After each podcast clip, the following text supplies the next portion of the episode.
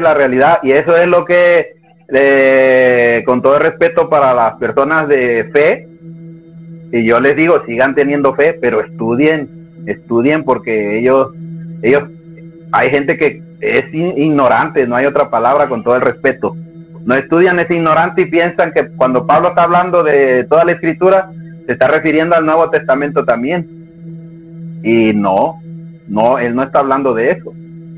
Exacto. de hecho, las cartas paulinas, las cartas paulinas no se pueden tomar como palabra de Dios.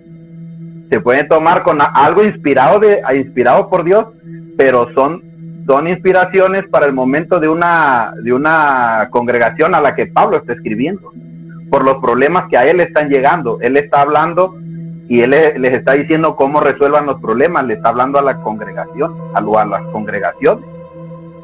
Esa es la realidad. Entonces, si tú vas a tomar la interpretación de Pablo como palabra de Dios, mm, mm, cuidado. La palabra de Dios es la palabra de Dios. O sea, él está, él está haciendo una, Dios lo está inspirando, pero para dar un, un una determinada, ¿cómo se le puede decir?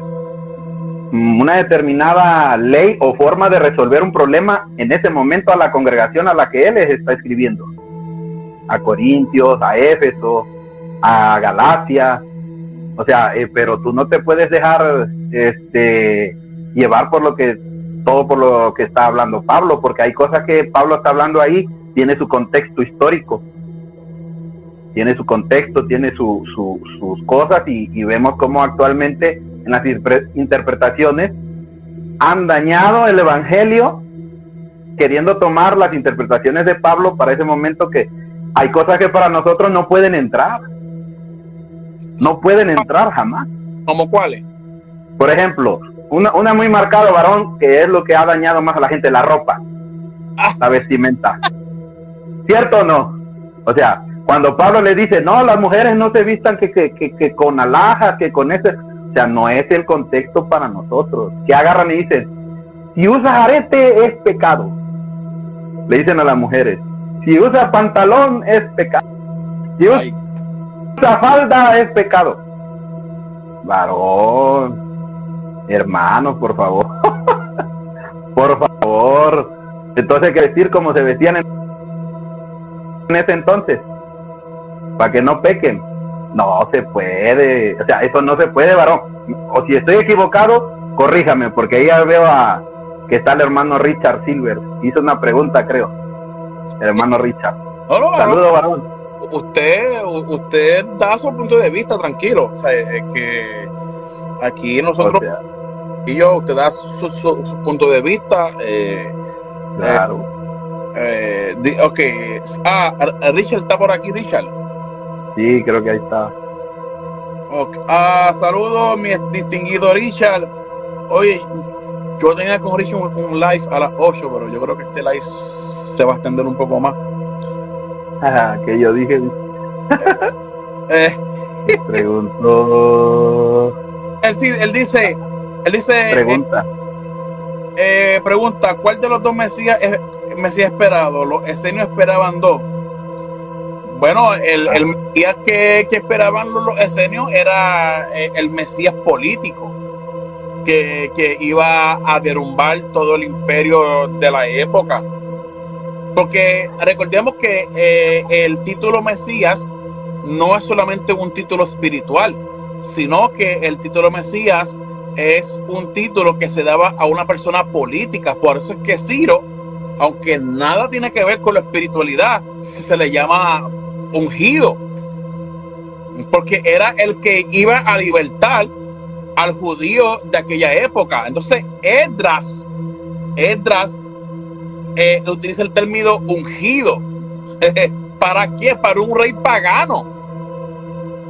Eso está la historia, varón. Ahora, ¿por qué? ¿Por qué? ¿Por qué parte de, esa premisa de ungido? Porque era un líder político.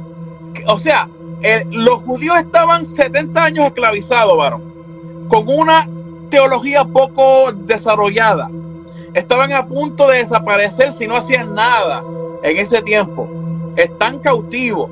Y, una, y uno de los requisitos del imperio babilónico era eh, eh, deshacer todo tu pensamiento y que tú obtengas pensamiento babilónico para que trabajes para el imperio. Por eso es que la historia de Sadrach, Mesach y Abednego, ¿qué es lo que refleja esa historia de, de Daniel? Que escojan jóvenes hermosos de buen parecer y enséñelos en las mejores escuelas caldeas para que obtengan el conocimiento y cambiarle los nombres hebreos por nombres babilónicos. Sadrach, Mesach y son nombres de diferentes dioses. Porque los babilonios trabajaban de esa manera. Ok, tú eres cautivo, te vamos a enseñar todo lo que es caldeo para que nos sirva. Entonces, al verse, al verse golpeado, viene Ciro, derrota a quién? A los babilonios. Los, judíos dicen, ese, ese es el ungido. Dios nos envió a ese hombre y aún más, cuando Ciro les dice, váyanse de aquí, que yo, que yo los voy a ayudar a restaurar el templo. En otras palabras. Exacto. Parón. Exacto. Sí, la palabra ungido, Mesías, eso significa que iba a ser ungido con aceite para ser un, el rey. Ahí está el ejemplo de cómo este el profeta y sacerdote Saúl, este digo este Samuel, perdón, ungió como rey tanto a, a Saúl como a David. Eh, exactamente. eso es, entonces el ungido Mashiach o Cristo eso es lo que significa que va a ser ungido como aceite porque él va a llevar la función de rey. Porque él va a ser el rey, en este caso, y va a ser el rey de los judíos. El rey de los judíos. ahora, ahora, ahora tenemos un, un, problema, varón. ¿Por qué a Ciro se le llama ungido si él nunca fue ungido con aceite? ¿Por qué? Porque no era, no era desde la perspectiva espiritual. Exactamente. Exactamente. Y cuando Dios habla de su ungido que iba a enviar para rescatar al pueblo, nunca dice que lo iban a ungir aquí en la tierra. nunca está escrito que va a ser ungido en la tierra. Él dice, voy a enviarles a mi ungido. Entonces, ¿quién es el que le iba a ungir? Desde antes de la fundación del mundo ya estaba él ungido para su función. Ahora, eh, no sé si, si te has dado cuenta, varón, eh, ah, dice Richard, en las iglesias hay muchos ungidos. bueno, no sé, a lo mejor hay muchos reyes. oh, Ay, por Dios. Muchísimos. ¿No te, has dado, ¿No te has dado de cuenta, varón, que, que siempre que... Andrés, Acevedo. Ajá. Oh, varón, eso no es tema teológico. Es una realidad tenían que ser ungidos para ser rey, ahí están las escrituras, ungidos para ser sacerdote y ungido para ser rey, eso es, eso lo, lo puso, lo puso el Señor, lo estableció él. Oye, eh, eh, no te has dado de cuenta eh, que los reyes o los soberanos que Dios permitía que azotaran a su pueblo, Dios los llamaba siervo. Claro. Ejemplo, ejemplo. Eh, hay un texto en, en, el libro de Jeremías donde Dios dice, donde Dios dice, y levantaré a mi siervo Nabucodonosor, y aún las aves del campo le he entregado. Tú sabes lo que es Jeremías. Decirle es un pueblo, varón, que que el Dios de ellos le llame a un rey pagano, que es el siervo, y, aún los aves del campo le ha entregado. Por eso era que ellos consideraban a Jeremías un despatriado. Claro, claro, claro. Sí, así es. ¿Por qué? Porque Dios les dio con tubo. Ahí Dios les dio con tubo, hermano. Les dio uppercut, knockout técnico, knockout efectivo. ¿Por qué? Por la desobediencia. Claro, se los dijo él, has desobedecido mis leyes. Y ahí Deuteronomio, ¿qué te habla? Levítico, ¿qué te dice? las bendiciones de obedecer y las maldiciones de desobedecer. Eh, sin embargo, Dios, es tremendo eso, varón, y es una realidad. hoy en día, hoy en día la gente por las teologías que se han metido de echarle la culpa a todo a Satanás, pero la verdad es que si te va bien, es Dios, pero si te va mal, también es Dios. Te está corrigiendo. te está corrigiendo y esa es una realidad. Nada de lo que pasa está fuera de su, de su voluntad. Es una realidad. Y sí, pobre Jeremías la sufrió feo. Le hicieron feo. Al igual que Isaías, que también les, les dio contuvo pueblo de Gomorra, hijos de Sodoma, les decía, no, tremendo. Oye, varón, ¿tú, ¿tú crees en la, en la teoría de los tres Isaías? Sí. ¿O, lo pones en duda? No. No, yo, yo, yo sé que son, son tres, porque cuando estudias hebreo, ves la, ves la diferencia. Desde una perspectiva académica. sí, desde una perspectiva académica, lógico. Porque cuando estudias la lengua, tú, vas viendo que el, el, primer Isaías es una forma de hablar el hebreo. Una forma de hablar y una forma de escritura. En la escritura ahí te das cuenta y el otro, el otro Isaías, el segundo Isaías, tiene otra manera de hablar y el tercer Isaías igual. O sea, ahí te vas dando cuenta. Entonces ya cuando vas académicamente estudiando, o sea, es una realidad, no fue nada más un solo que escribió. Pero al estudiar eso no quiere, no por eso quiere decir que, que vas a dejar de creer en, en lo que está escrito ahí. Claro, claro. O sea, eso es para la gente inmadura, para la gente que, o sea, cuando nosotros estudiamos, estudiamos para eso, para encontrar las verdades que están en el texto, y no te vengan a estar contando cuentos chinos, como decimos acá en, en México, aquí que nadie te venga a contar cuentos chinos. ¿En, en, qué, ¿En qué parte estás de México, varón? Estoy en Guerrero, Acapulco. En, en Acapulco. sur, en Acapulco ahí fue donde el Chavo del Ocho agarró sus vacaciones. Aquí mero, exactamente, donde el Chavo del Ocho agarraba vacaciones. Así es. Yo vi un episodio del Chavo del Ocho en Acapulco y eso yo me he reído ni se me... Sí, tremendo. tremendo el Chavo del Ocho. Eh, Ahí cuando gustes venir, aquí te llevo a pasear y, y te llevo donde, donde él hizo la sus grabaciones. ¿Oh, sí? Sí, ahí están los lugares todavía. Wow. Las playas y todo eso. ¿Y el hotel también y todo? El hotel también todavía está, y es lógico, ya tiene sus años. Claro. Pero ahí está el hotel. Era de los hoteles en su época de él, de los de los mejorcitos, y ahí fue donde él filmó. Sí, sí, qué bueno, qué bueno. Sí. Jorge Iván Berli, ¿qué te cuenta, varón? Hace tiempo que estás desaparecido, varón. eh, vamos a leer aquí, dice, el único rey ungido con aceite fue David por Samuel y desde ahí se creó una teología del siglo I. Fíjate, eh, ¿cuál, es la, ¿cuál es la diferencia del ungimiento de Saúl y, David? Eh, por lo que he leído, conforme a la escritura, eh, la, el ungimiento de David fue con el cuerno pero el ungimiento de Saúl no fue con cuernos, fue con una redoma. Una redoma. Eh, entonces son dos cosas diferentes, un cuerno y una redoma. Eh, Jehú fue ungido con redoma.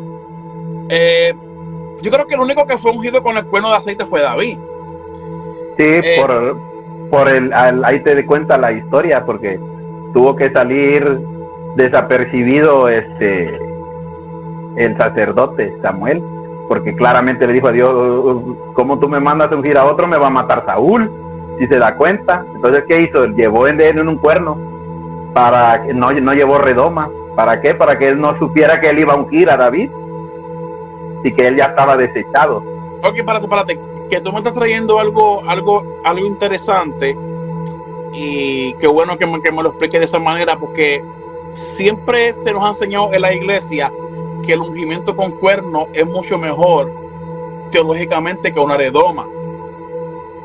Eso, eso sí, como dice ahí Andrés, eh, eh, Andrés Acevedo, es una teología. O sea, nada tiene que ver. O sea, el ungir era ungir con aceite. Punto. Se ponían en las redomas, se ponían en las redomas. ¿Por qué él lo usó con el cuerno? porque tenía que salir a escondidas. No te, te imaginas si él lleva redoma, ¿qué le va a decir Saúl? ¿A dónde vas y a quién vas a ungir con esta redoma?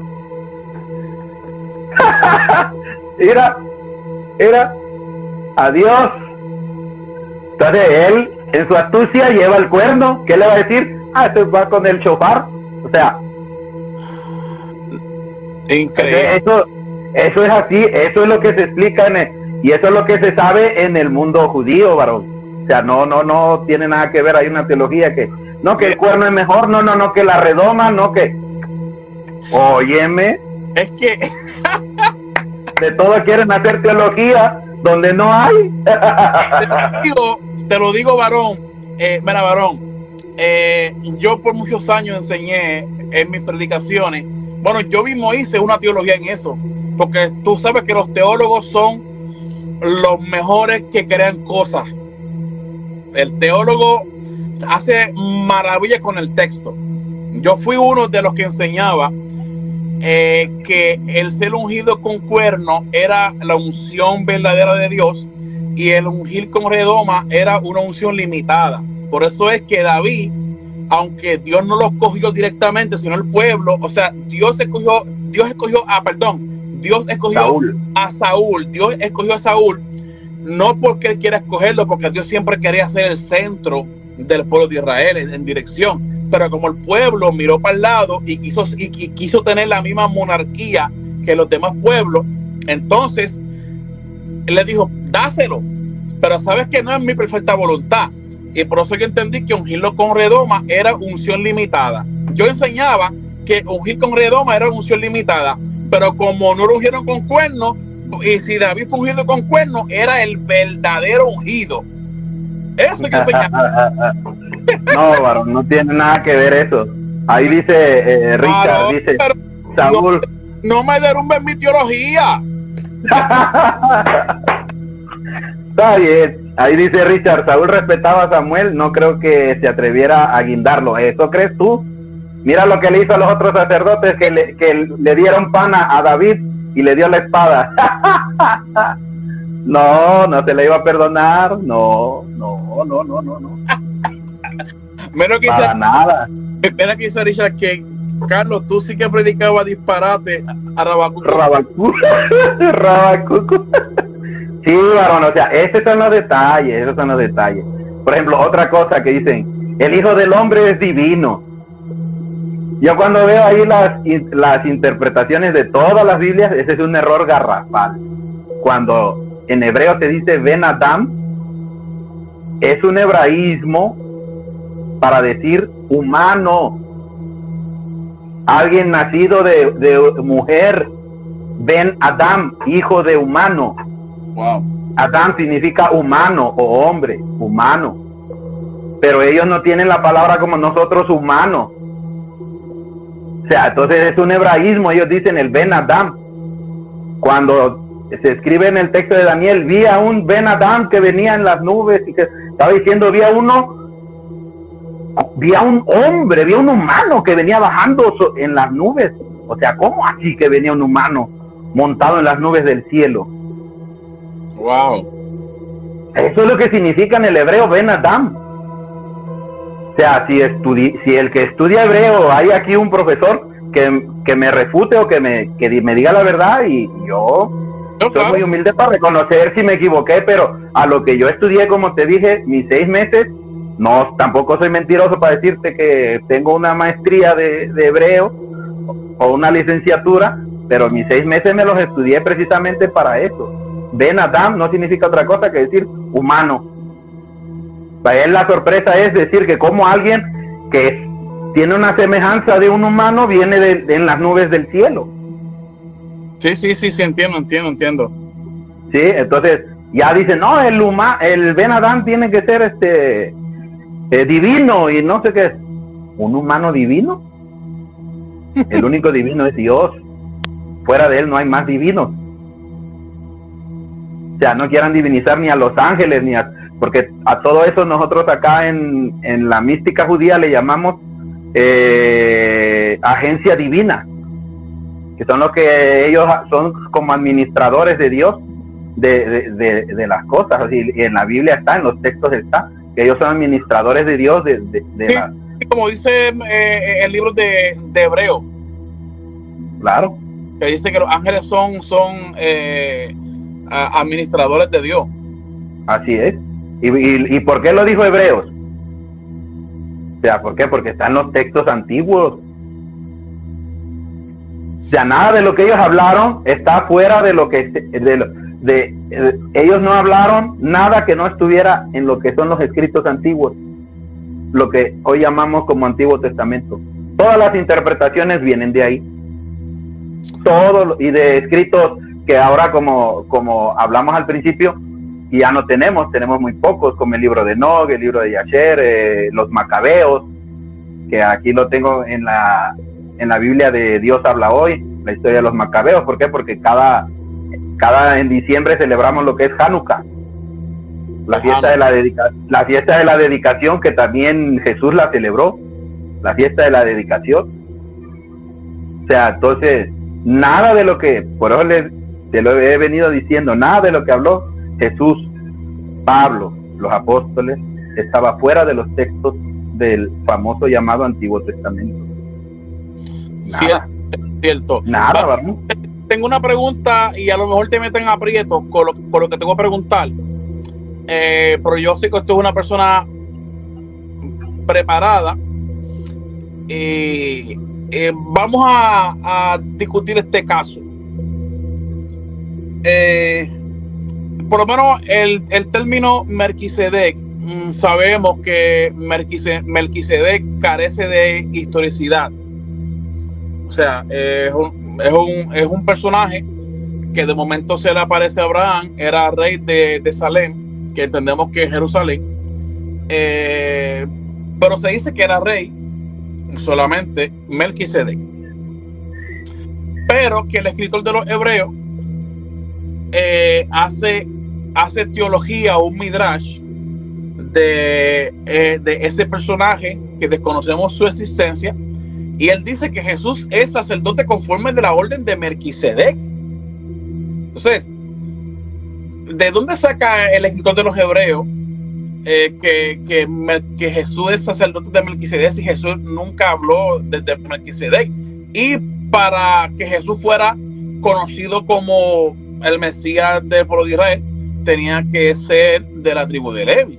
Y él rompe con todos los parámetros la, tenía que ser de la tribu de Judá, tenía que ser, pero, tenía que venir de la simiente de David.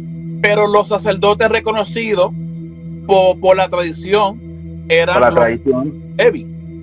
Los sacerdotes de Leví, exactamente. Y Jesús sí, Lo que, claro, no.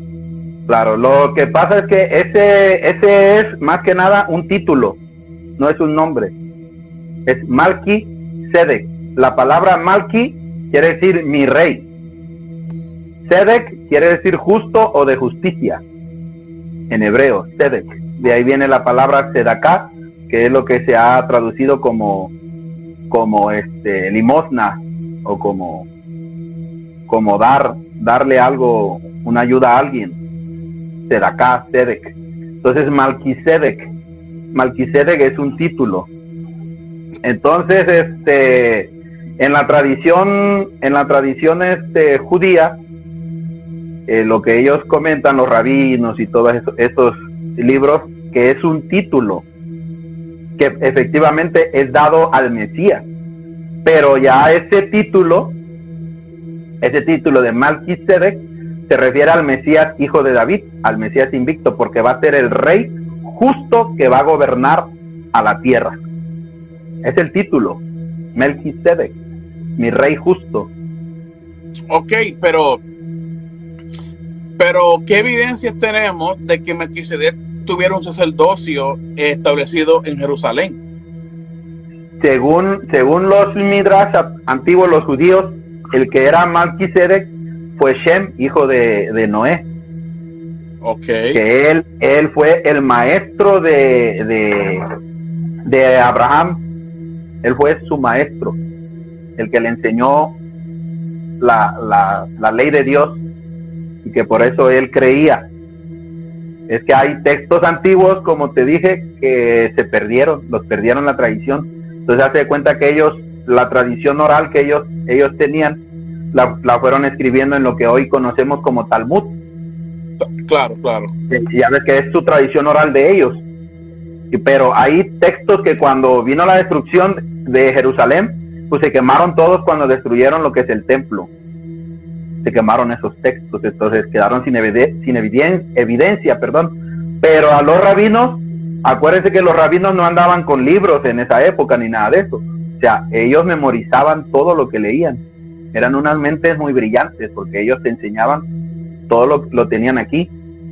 Entonces, en las tradiciones orales se fueron escribiendo después de la destrucción del templo, ya dejaron de ser orales porque eso se pasaba de maestro a maestro de maestro alumno, perdón, y era nada más un grupo muy reducido los que podían aprender, en este caso con los escribas, fariseos, saduceos, eh, que ellos eran los maestros de Israel.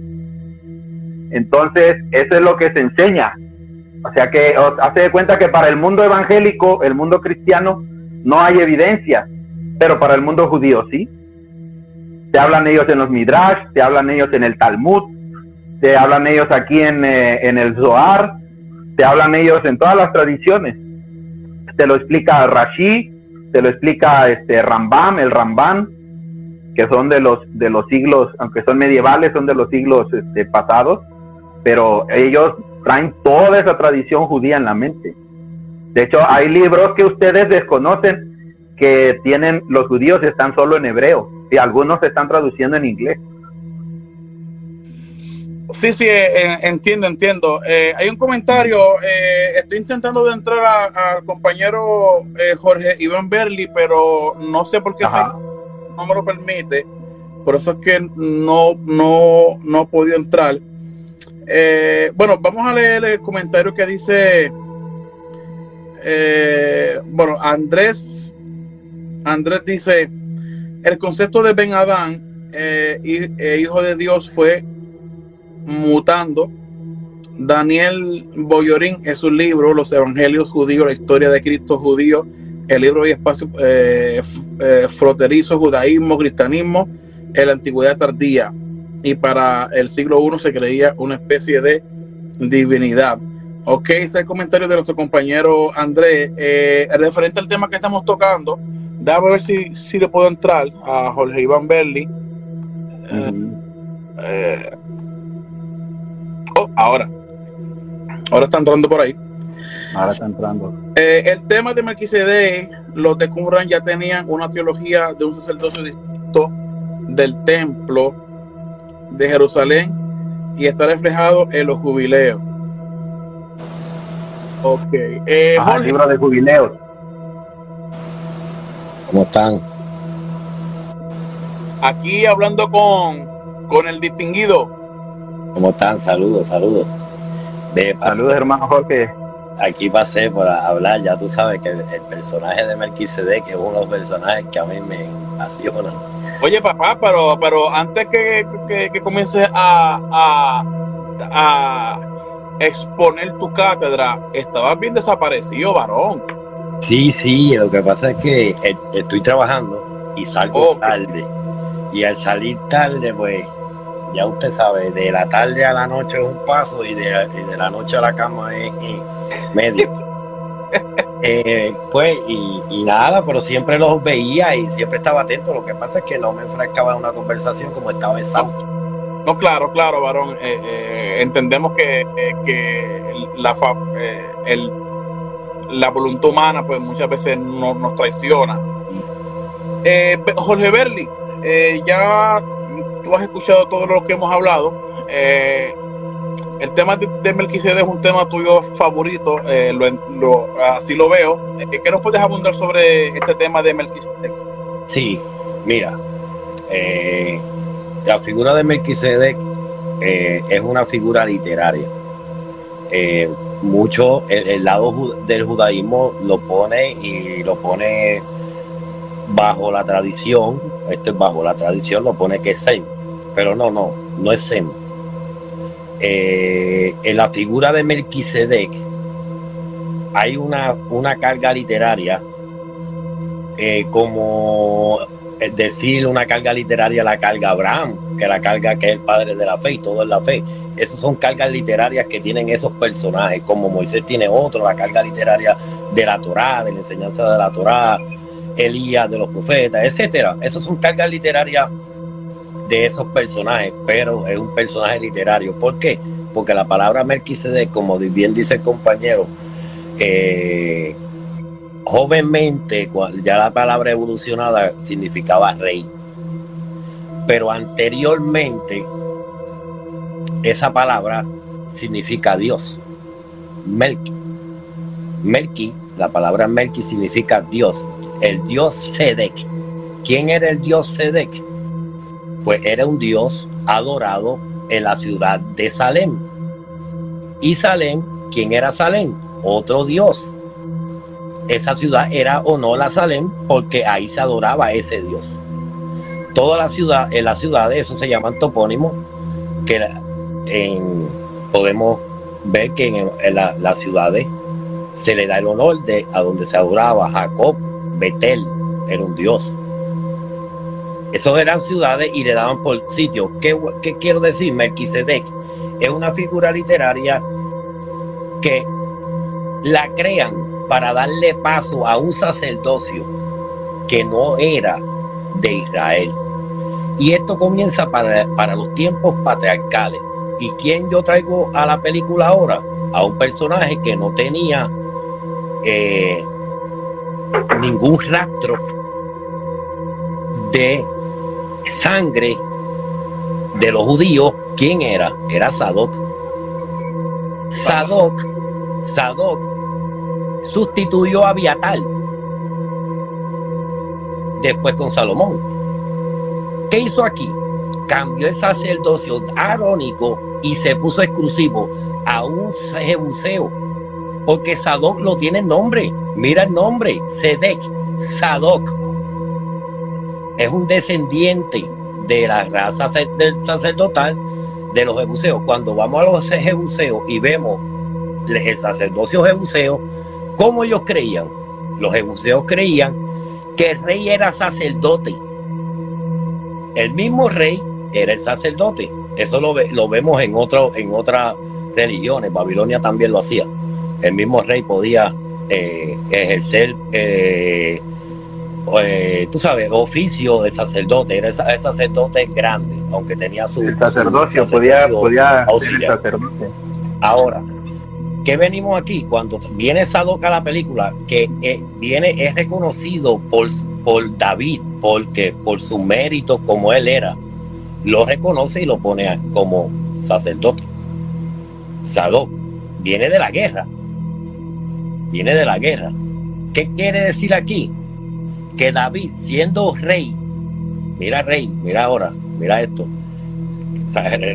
David era rey y David conquista la tierra de los jebuseos. ¿Quién era la tierra de los jebuseos? Vamos, ¿cuál era la tierra de los jebuseos? Jerusalén. Sí. Jerusalén era la tierra de los jebuseos. David, ¿cómo tiene el terreno David para hacer el templo? ¿A quién se lo compró? A un jebuseo, al rey. Allí la palabra que se utiliza en, el hebreo para mencionar la compra a ese señor, que algunos traducen al señor, pues ahí lo que dice es rey, era, un, era una persona, un dirigente, tú sabes, un gobernante. ¿Qué quiero decir aquí? Aquí hay una negociación. David cuando conquista, le da paso a que ese rey y sacerdote ya no va a ser rey, porque David lo vence. David vence a los jebuseos, no los expulsa, no los expulsa, se mantienen ahí. sí, David no expulsa a los jebuseos, los jebuseos se quedan manteniéndose, viviendo con, con, allí en Jerusalén. ¿Y qué hace David? Para no tener problemas, trae a Sadoc, un, un sacerdote que no tenía, que tenía méritos porque le demostró a David que tenía coraje. ¿Me entiendes? Pues David le quita el, reinado, ahora yo voy a ser rey, pero tú, tú me vas a servir ahora como un sacerdote. ¿Por qué? Porque para el tiempo de David, David ponía, cuando él conquistaba, él también ponía a sus súbditos, a los reyes que se quedaban que David conquistaba, los dejaba como monigotes. hacía lo que hacían otros, los otros pueblos que hicieron con Israel, David lo hizo. ¿Me entiendes? David cuando conquistaba esos, esos terrenos, David ponía su mismo, su misma gente como monigote. No, sigan ahí, pero esto me pertenece a mí. ¿Me entiendes? ¿Y qué sucede? Cuando David trae a Sadoc, ahí viene el Salmo 110. ¿Qué viene el Salmo 110? El Salmo 110. Tú eres para siempre según el orden de Melquisedec. Ay. ¿Me entiendes? Ese salmo Ajá, ese salmo era un salmo de la época. Lo que pasa es que cuando viene la época de las reinterpretaciones, que es posterior para el Nuevo Testamento, y después que salen de Babilonia, empiezan los judíos a, reinterpretar. Hacer midrash. Exactamente, y de ahí, de esas midrash, ellos nace que toda una escatología, todo, eh, pues, ven, ven profecías a donde no la hay. Como hoy mismo. Hoy mismo, eh, Samuel, segunda de Samuel 7:14, eso, eso es, ese es Salomón. Y hoy lo utilizan para qué? Y los judíos también lo utilizaron. Tuvemos midrat de, los curranitas, por ejemplo, segunda de Samuel 7:14. Lo utilizan para, para aplicárselo a su Mesías eh, esperado. ¿Me entiendes? Son, son que escrituras de su época reinterpretadas para ellos proyectar su futuro. Oye, Jorge, eh, hago un paréntesis aquí. Mira, eh, dice aquí eh, el compañero Andrés Acevedo, ahí se genera un problema en la teología cristiana, ya que la carta de los hebreos compara a Jesús con Melquisedec. ¿Tú crees que, que, se genere un problema en la teología cristiana, varón? No, sinceramente no lo veo cuando no lo veo cuando vemos vemos la naturaleza del libro de los hebreos. Cuando nosotros entendemos la naturaleza del libro de los hebreos, mucha gente dice, eh, dentro de la, de, como, de la como visión cristiana, dicen, y tú has oído, no sé si ustedes lo han oído, ah, el autor de los hebreos tiene una capacidad sacerdotal bastante, porque entiende bastante el templo. Porque domina, domina bien el templo, ¿verdad? Ok, Mira cómo yo los voy a hacer caer en cuenta a ustedes de a dónde viene esa carta de Leveo y el trasfondo de esa teología. ¿Por qué? Porque los judíos estaban divididos de cómo iba a venir el Mesías, si era rey y si era sacerdote. Habían también que lo que tenían los dos, era rey y sacerdote. Ah, y había otro que era de parte de Dios, que era divino. Y ahora vamos para allá. Cuando vemos el trasfondo de la carta de los hebreos, es bien interesante porque trae la figura de Melquisedec y la junta para darle una sola validez a Jesucristo. Esa teología la trae en la carta de los hebreos y es para validar el sacerdocio de, Jesús, no siendo arónico. Al no hacer arónico, ellos, ¿qué hacen? Espérate, hay que validar a la figura de Jesucristo en el sacerdocio ¿A dónde van? ¿A dónde nosotros podemos encontrar ya esa teología existentemente? Porque la carta de los hebreos no cayó del cielo como, como un meteorito, como dice Antonio Peñedo. Eso no, eso no, eso no, no. Mira, la carta, el trasfondo de la carta de los hebreos lo vemos en el Qur'an. Eh, aquí vemos, aquí tenemos al profesor César Silva, Dice, acabo de entrar y no he escuchado la explicación total del caballero que habla, no obstante, estoy de acuerdo con él. Excelente, saludos. También está el profesor. Eh, eh, estoy viendo, estoy viendo lo poquito que está publicando de, de, allá de, Jerusalén y, se me paran los pelos cuando lo veo, excelente. Sí, sí, sí, sí. Y, qué bueno que por ahí está el profesor César. Eh, oye, Jorge, este, eh, ¿Algo que aportar eh, el, compañero, el compañero? No, todo lo que dice, lo que ha dicho el hermano Jorge, eso es así. Eso es así, se empezó, o sea, yo por eso de un principio te dije, según la teología de los rabinos, hablaron de, que es un título de Melquisedec. Pero ya aquí el, el hermano Jorge expandió más el tema aún muy, muy bien. Es, es que eso es así, eso es así, se fue interpretando esta carta de esta manera. Así es, porque no, no hay otra manera. El trasfondo, el, que quiera estudiar el trasfondo de la carta de los hebreos, eh, tiene que ir al Qur'an.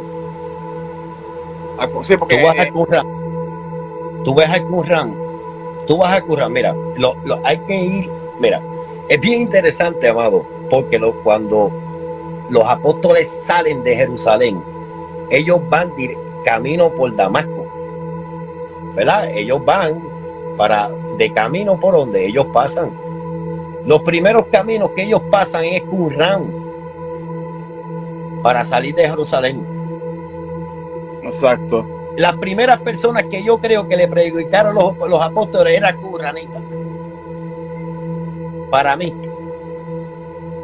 Porque es muy eso es un pensamiento, eh, puede estar en desacuerdo, pero para mí, cuando los apóstoles salen de Jerusalén, los primeros que se encuentran es la, comunidad curanita. ¿Por qué? Porque mucha de la predicación de los apóstoles y mucha predicación de la escuela de Pablo, y, en Pablo yo veo un poco de Curran, en Pablo veo un poco de Curran, pero más en los apóstoles veo mucha teología urranita. ¿Tú crees? Sí, especialmente la carta de los hebreos. Wow. Cuando vemos el mesianismo, cuando vemos el mesianismo de los, del, de los, del Qur'an y especialmente la carta de los hebreos, que es la figura de Melquisedec, Melquisedec en el Qur'an, según el documento 11Q13, ese de Melquisedec es divino, y es el que trae, es el que trae la victoria el día de los jubileos. Alaba, papá. pero, pero ese que tú estás hablando, eh, ¿se refiere al Mesías guerrero o al Mesías de índole espiritual? No, ese es el que trae, sí, ese, eh, eh, ajá, el, que hace la batalla. Porque ese es el de, ese como el político. El que trae la victoria el día de los jubileos, el que le va a traer la paz. Tienes que leer el, documento 11Q13 o el famoso rollo de Melquisedec, misterioso de Melquisedec de Curra, lo vas a ver. Y Melquisedec también sale en otro documento que ahora no lo tengo en la mente. Ese. Ok, la perspectiva de, de Melquisedec conforme a rollo de Qurram es una perspectiva eh, eh, sacerdotal como lo, lo intenta de exponer el escritor de los hebreos. Divina, Divina, sí, divina. Él es el que trae, es el que trae la bendición. El que trae la redención y la bendición. Ok, qué interesante, qué interesante. Así es. Oh, ah, sí, porque, porque debemos de... Sí, pero es todo, eh, eh, si vemos, ¿verdad? Si hay que, cuando vemos, eh, va a currar y busca el trasfondo y también más, más, más, más, más allá está el documento de, de Sadoquita, de Sadoc.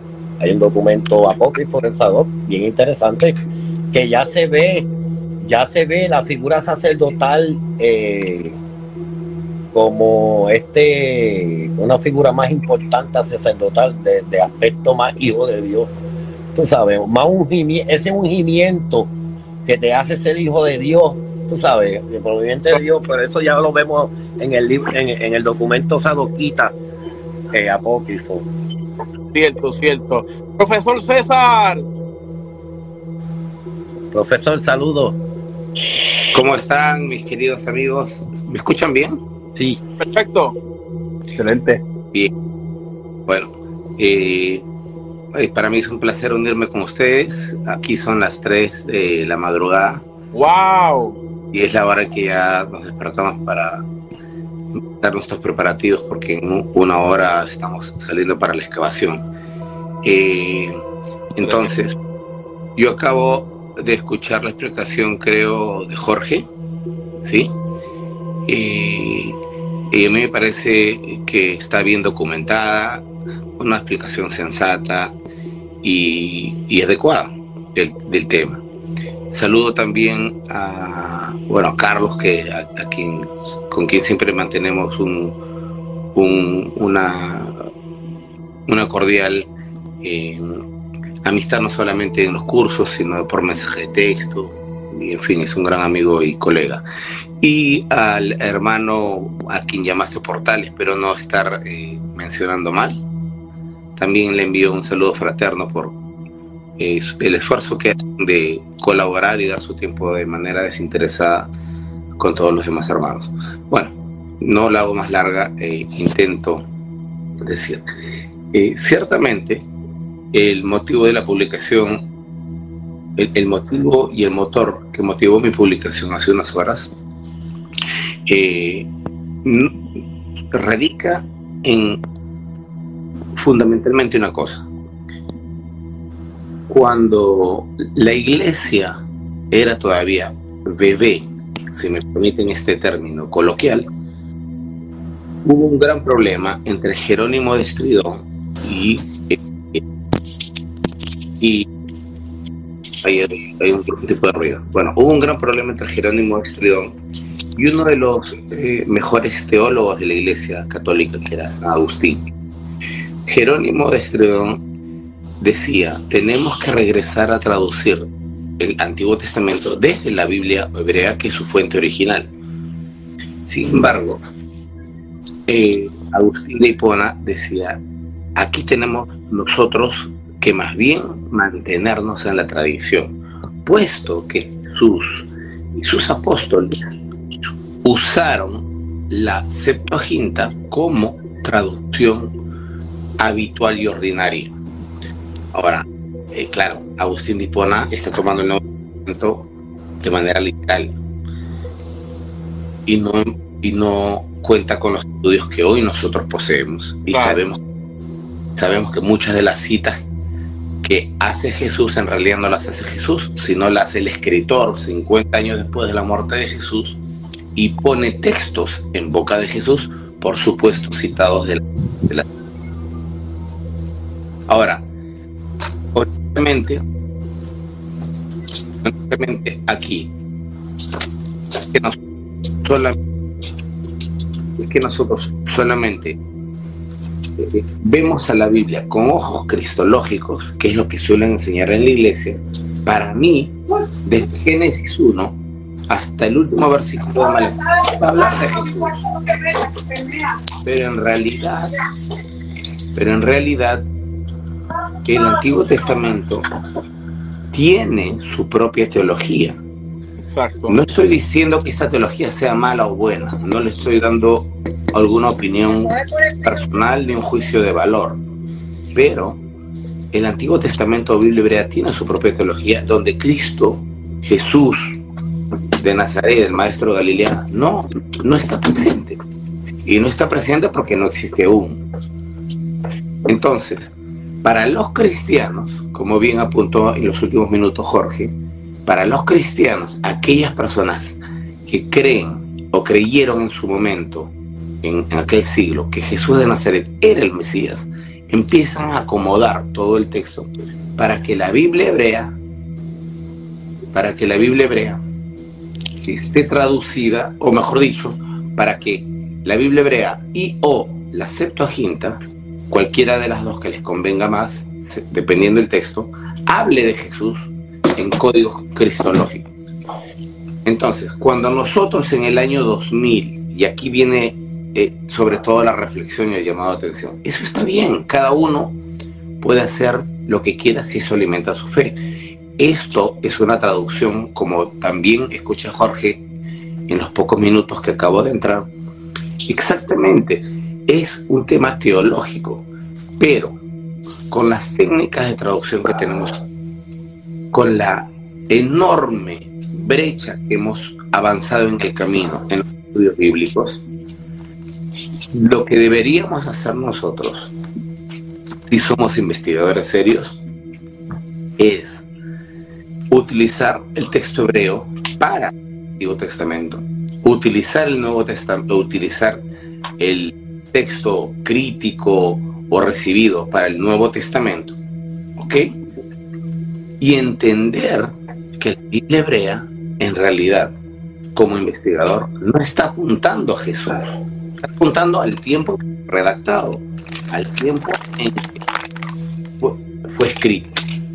Y entonces eh, vamos a ver bastante más claridad y vamos a entender el texto con honestidad. Seguramente un poco doloroso para a los que les durante siglos, durante años, el tiempo que hayan estado en la iglesia, 10, 20 años, les pueden haber enseñado que ese tema está apuntando directamente a Jesús. Entonces el, creyente promedio, sin chistar y sin siquiera considerar, o menos aún eh, contradecir, dice, ok, yo lo, lo, recibo así, lo capto así y listo. Pero eh, el texto en realidad original no está hablando de Jesús.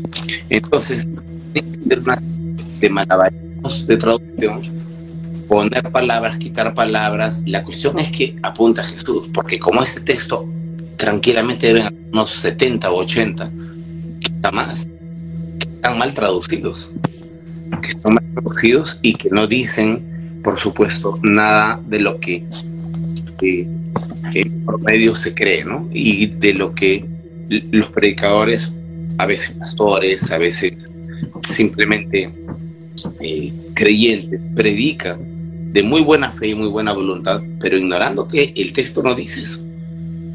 Sí, porque yo, yo vi la publicación que usted puso, que, fue excelente, y eso me llamó la atención. O sea, que usted, a, ser experto en, experto en hebreo, lo tradujo como técnicamente está que cuando hacemos la comparación eh, vemos que como que se modifica un poco acá cuando se hace el midras de eso como para empatar.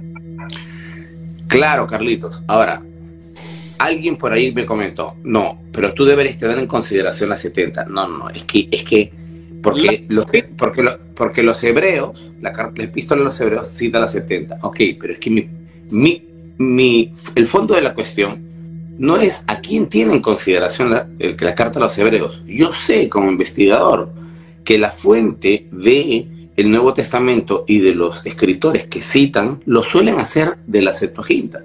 Pero mi pregunta no es esa.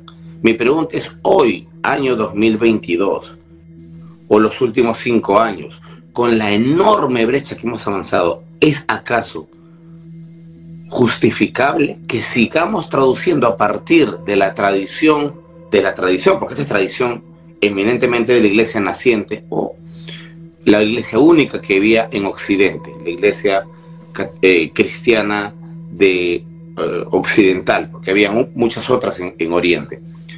Entonces, lo que estamos haciendo es seguir la tradición eclesiástica de la iglesia al vertir, al, al poner en el Antiguo Testamento el Antiguo Testamento tiene que hacer match, tiene que hacer clic con el Nuevo si es que soy traductor católico.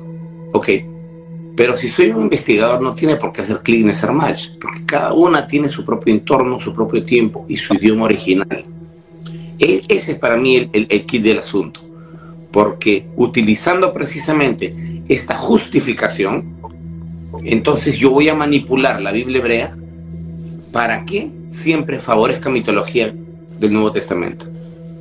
Y eso no es honesto, pues, porque la teología que tiene el Nuevo Testamento es diferente a la teología que tienen los escritores de la Biblia hebrea. Un minuto, me da un minuto, profesor. Ahí mismito.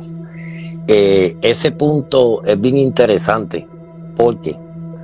Porque el término sextuaginta es un término bien eh, para usted que lo conoce, eh, en, el, mundo académico, decir Septuaginta en, en un sentido concreto, de una manera circular, es, irse patas arriba. Eso no, te van a decir cento, cuál de ellas. ¿Por qué? Porque ya eh, para el mundo que el mundo cristiano, cuando va naciendo el, el cristianismo también va floreciendo las traducciones griegas.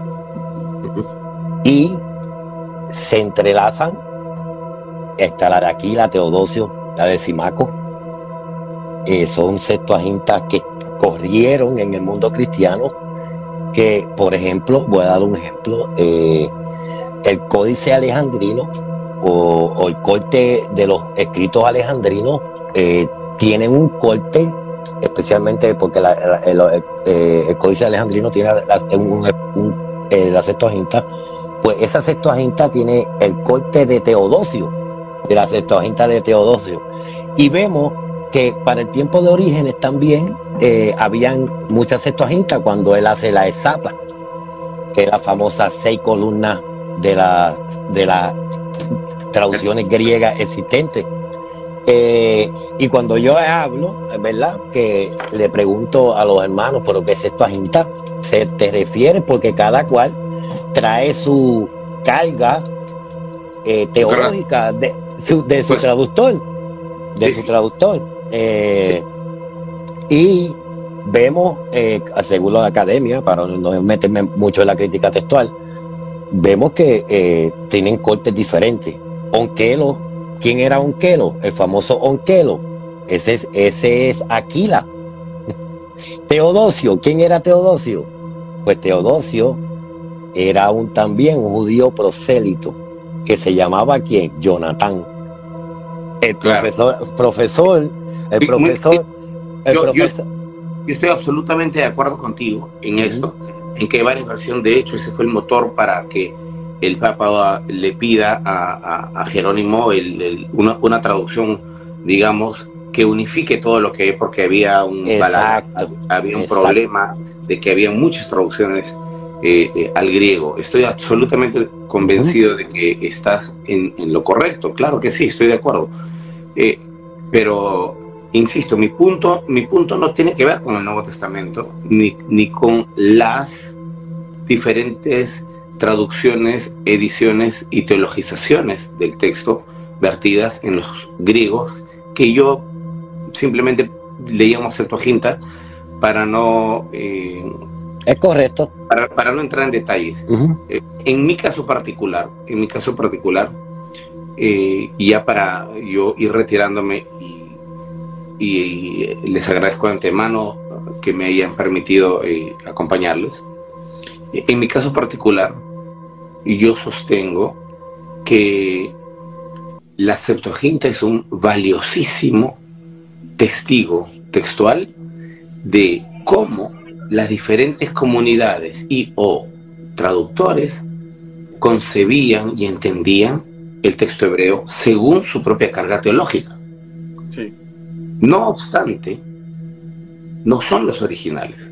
Son testigos que nos permiten entender cómo se entendía según Aquila, que es judío, el texto, pero traducido para los griegos. Entonces es una carga tiene una carga diferente que otras que, acaba de mencionar Jorge y que yo no voy a, volver a mencionar para no distraer ni aburrir a los, eh, a los estimados miembros que ven este programa.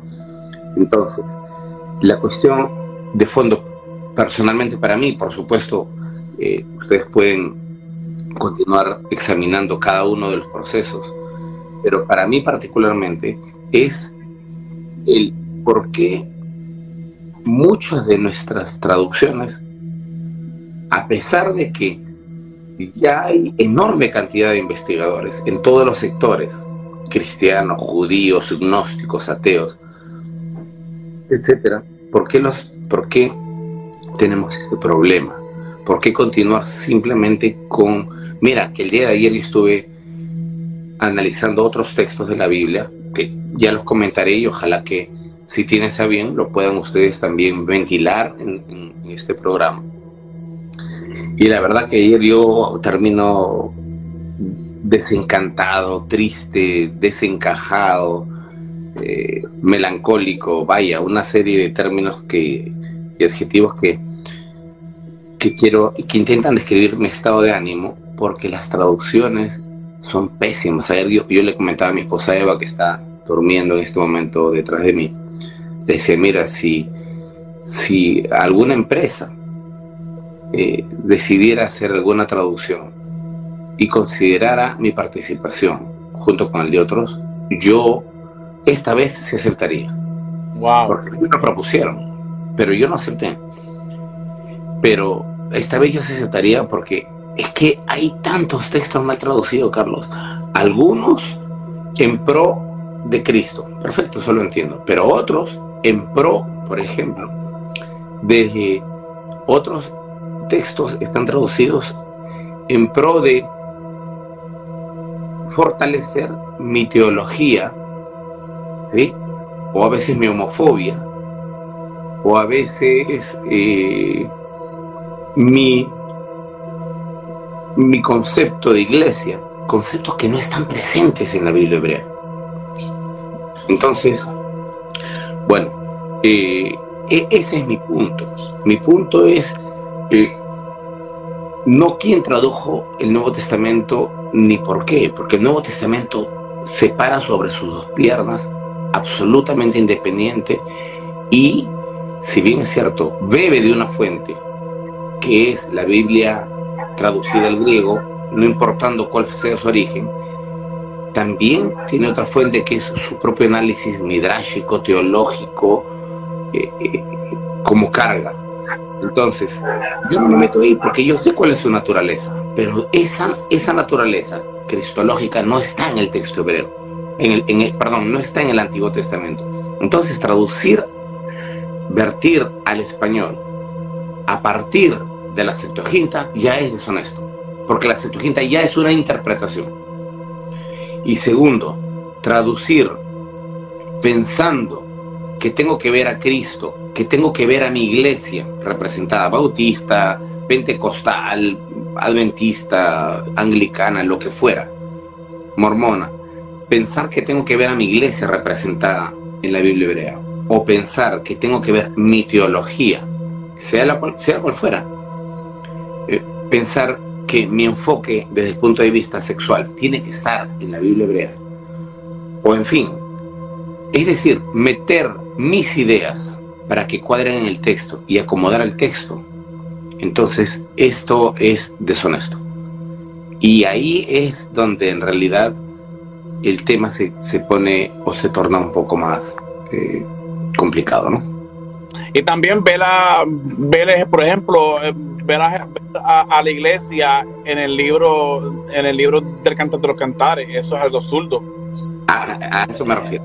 Es uno de los de, de las explicaciones que se dan. Ver a la iglesia Cristo en los cantares, pues. el, profesor tiene un, deseo grande y bonito en el corazón, pero eh, hoy día, profe, quisiéramos tener dinero eh, para nosotros mismos costearnos pues lo que cuesta ese, ese trabajo y, no deberse a nadie, porque muchas veces eh, uno tiene un deseo en el corazón y como, como se trabaja los comités, los comités pues se trabaja, te invitan, tú haces tu trabajo del libro que te den o de la porción que te den, tú haces tu trabajo, van a ver otros que van a, se van a, a ver un consenso junto con tu trabajo, van a escoger cuál es la, la traducción correcta, y cuál es la que el público puede aceptar y asimilar para que no caiga mal y la Biblia pueda ser comprada. Esto es un factor determinante, amado profesor, eh, eh, que yo lo veo hoy día en la variedad. Y como usted bien lo dice, eh, los sesgos teológicos. Los sesgos teológicos están porque lamentablemente casi todas las Biblias que tenemos hoy día son confesionales. Al ser confesionales eh, se deben a un credo que no se van a salir, tiene una línea teológica trazada eh, y no van a permitir que su pueblo, ellos están haciendo una Biblia para que su pueblo la compre, no para que no la compre.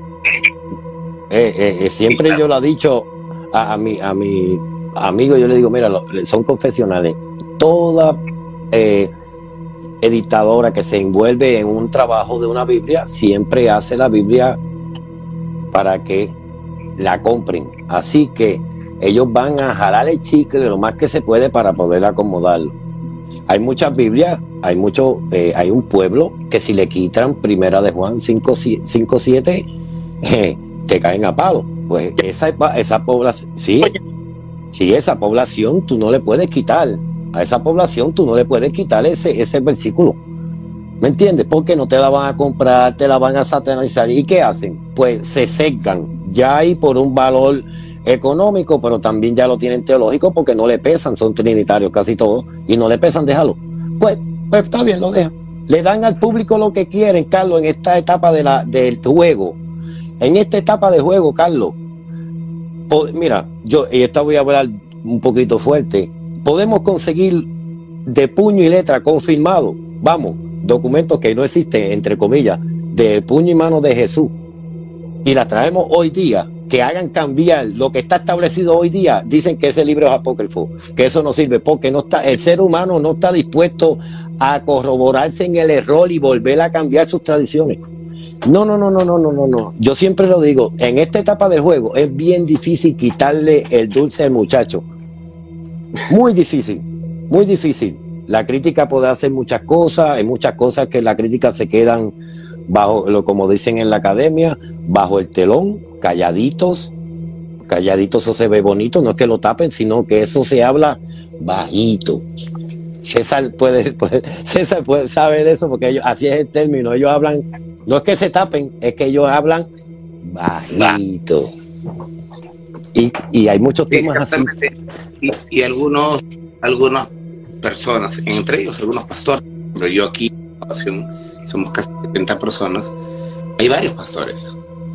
Eh, y algunos de ellos, por ejemplo, que me he encontrado aquí y que, lo y que ha pasado lo mismo a lo largo de los últimos años.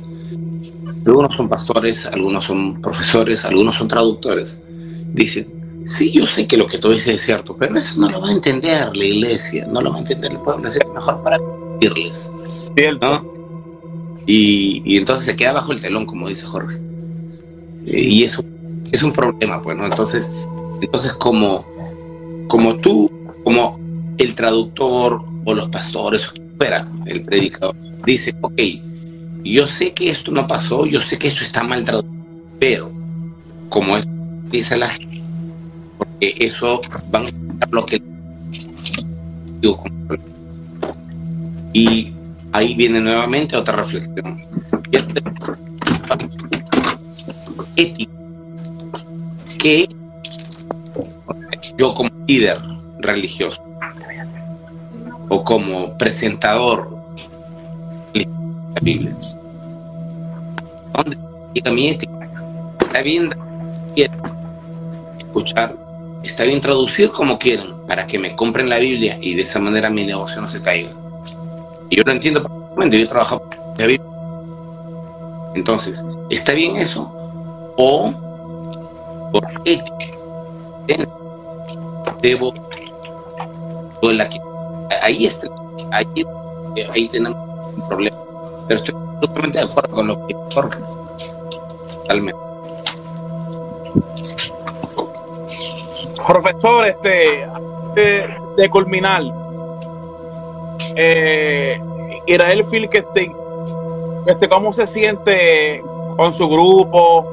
Eh, que verdaderamente ha tenido mm, esa disposición de, estar con usted en esa excavación, que verdaderamente me estoy gozando la foto y es como si yo estuviera ahí en el espíritu. Bueno, eh, el profesor Israel sí que es una persona muy amable, y con él varios años, y ha recibido al grupo de Limud, que es el único, grupo de habla hispana y, de latinoamericanos, luego todos vienen de Europa, Estados Unidos, Canadá, eh, nos ha recibido no solamente muy bien, sino que es muy, eh, y permanentemente, aunque él no habla español, entiende, pero él permanentemente está atento a nuestras necesidades eh, y algunos grupos ha puesto traductores especiales para nuestro grupo. Eh, en fin, eh, ah, él está muy muy contento porque es primera vez que tiene un grupo latinoamericano. Antes solamente yo, ahora por primera vez es un grupo americanos, hispanoparlantes que, que viene. entonces él ve como de alguna manera este tema de la arqueología y lo que está sin duda involucrado, que es la Biblia, en ese tema, está permeando, evita, está permeando la eh, también Latinoamérica de una manera y ha impactado Latinoamérica de una manera importante. Es decir, ya no solo están en el juego, si me permiten esta palabra técnica, esta palabra, digamos, coloquial, ya no solo están en el juego de la crítica bíblica Europa y Estados Unidos. Ahora también entra Latinoamérica a dar su opinión, porque ah, eh, Hispanoamérica también tiene especialistas, están preparados y ahora se discuten lo que ustedes están haciendo. Por ejemplo, esto se hace en Europa. Claro, ellos llevan una ventaja en cuanto a años, pero en cuanto a calidad. Es decir, hay personas educadas, informadas, como ustedes, que intentan generar este espacio de diálogo, como lo hace nuestro hermano Richard Silver, como lo hace Limud, como lo hace Jesús Histórico. Generan espacios de diálogo en donde de manera directa se hable o se escribe, opine, etcétera, pero de manera seria, de manera formal, ah, no y eso, eso nos dice que, que hay esperanzas para el, elevar el nivel de comprensión bíblica en Latinoamérica. Me despido de ustedes, queridos amigos. No tengo el gusto todavía de conocer a los dos caballeros que te acompañan, querido Carlos, pero recibo sincero y eh, muestra de amistad. Un abrazo, Carlos. Gracias por participar en este espacio tuyo. Gracias, profesor. Excelente, profesor. Gracias. Saludos y. Un placer. Un placer para mí. Bendiciones. Adiós.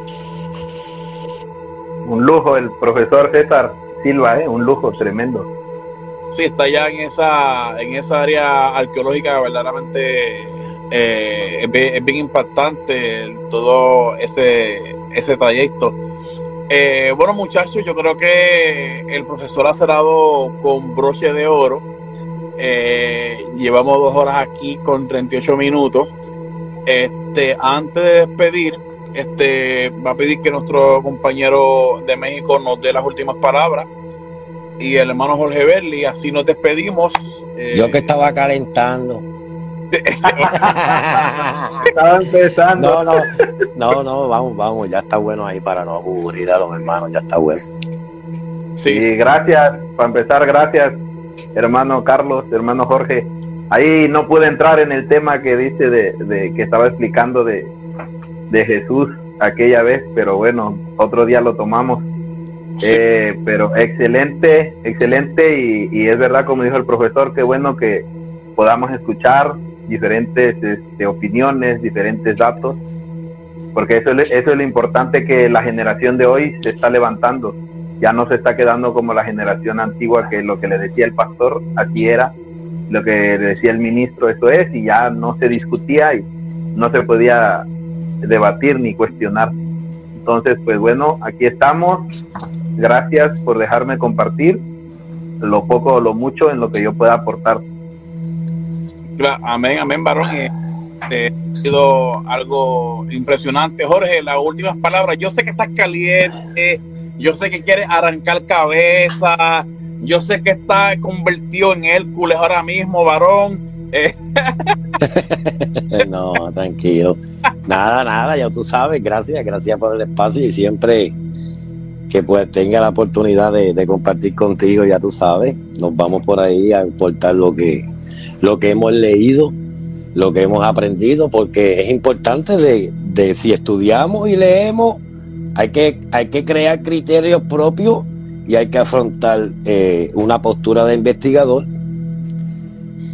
Y, y vamos para adelante. El investigador hay que ser claro, el investigador si mañana Jorge consigue y nace uno una nuevo hallazgo y Jorge tenía una postura y ese hallazgo lo hace gemendar la postura o crear la estructura otra vez, como todo investigador lo hago, porque si no hago eso me convierto en un religioso. Dios le bendiga, Dios le guarde a todo el mundo. Amén, amén. Saludos a todos mis amados. Muchas bendiciones. Shalom, shalom.